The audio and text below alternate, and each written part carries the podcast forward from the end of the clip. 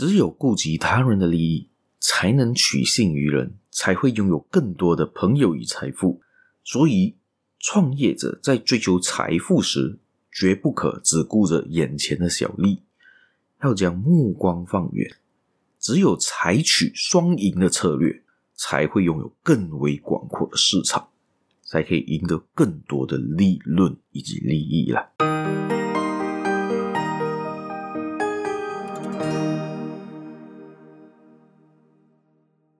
Hello，大家好，欢迎大家又来到这个犹太小故事这个 Podcast 这个节目啦。我是小叶，在这里跟大家说一声早安、午安、晚安。欢迎大家回到这个犹太小故事的分享啦。今天我们继续分享的故事，久违的回来犹太人的故事啦。相信大家对最近的反犹太情绪，不知道有有目共睹吗？可以说，现在的以巴战争虽然暂时我我录这一集的时候是暂时停火了四天啦，但是我不知道这个战争还会持续到怎么样啦。有些人说这是一场屠杀，有些人说这是一场不公平的战役。确实，我也这么的认为，它是一个不公平的一个战役啦。但是，这个东西非常难解决了。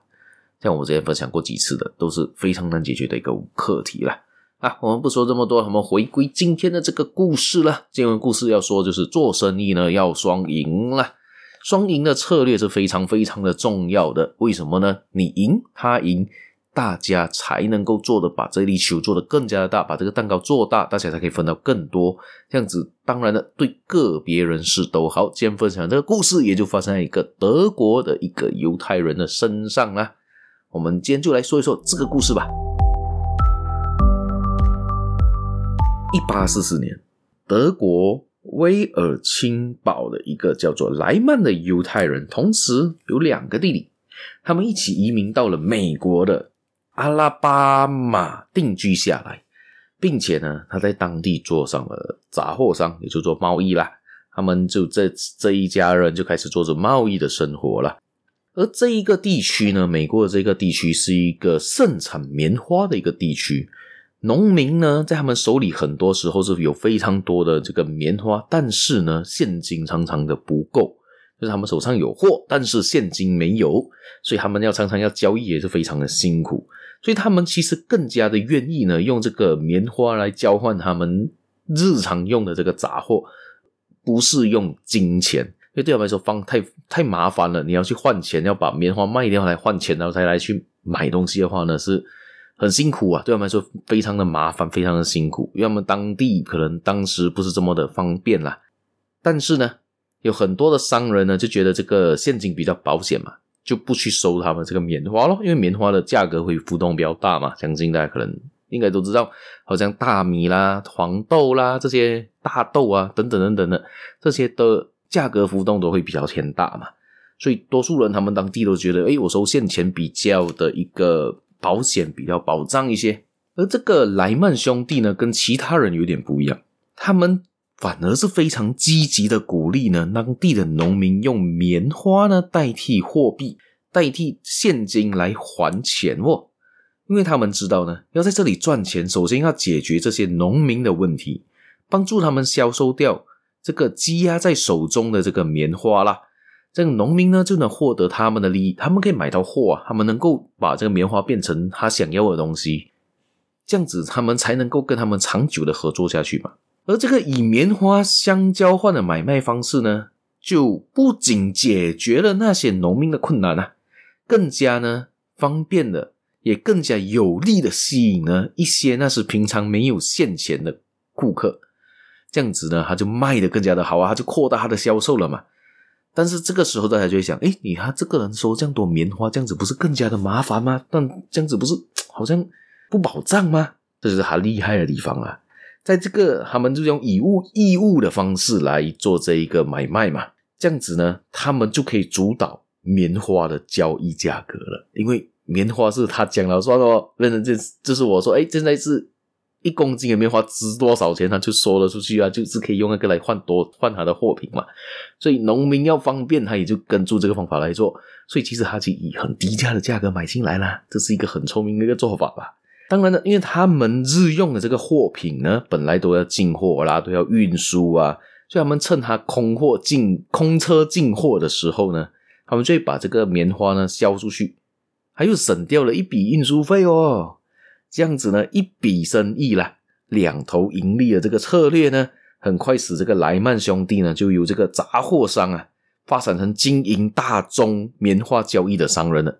一八八七年，他们在纽约的证券交易所获得一个席位，也就是上市啦。从此以后呢，他们就走上了大规模的发展道路了。以这个故事，大家看起来是不是非常的简单呢？其实它可以就是说，他们以两方面都有得到利益的情况上来做这个生意，也就是他是帮助呢当地的农民、当地的棉花商可以更加简单的买卖他的棉花，但是呢，他自己本身一定要有利益嘛，没有利益的东西，没有人会想做的。所以他的利益呢，就是他用他这个方式把这个。棉花的价格由他控制了下来，这边才是他说了算嘛。所以大家可以说他是一个暴利吗？其实也算是哦。但是是他第一个做吧，没有人敢做这一套事情，所以他先做了，他也是有他的风险存在。假设今年他们拿到的棉花，明天突然间棉花价格暴跌，他就是亏本啊。所以他也是有他自己的风险存在，他自己有风险评估，所以他就是一直要销售，一直要卖出去，买拿然后拿换回现金，然后再去买其他货品进来。来销售回给当地的村民嘛，所以这是他的一种做法。但是这个做法，他也有他自己的风险。对方农民也会觉得他有时候会被这压榨吧。我相信当地的人也会这样子觉得。所以你不能不说，这这个这个生意来说，还是双赢的局面。农民可以用手上的棉花换取他们的日用品，商人可以用棉花换回现金，赚取更多的利益。所以呢，你可以说这个东西是互惠互利吧。但是可能利的多一点在这个犹太商人身上，我这样看的感觉上是这样了。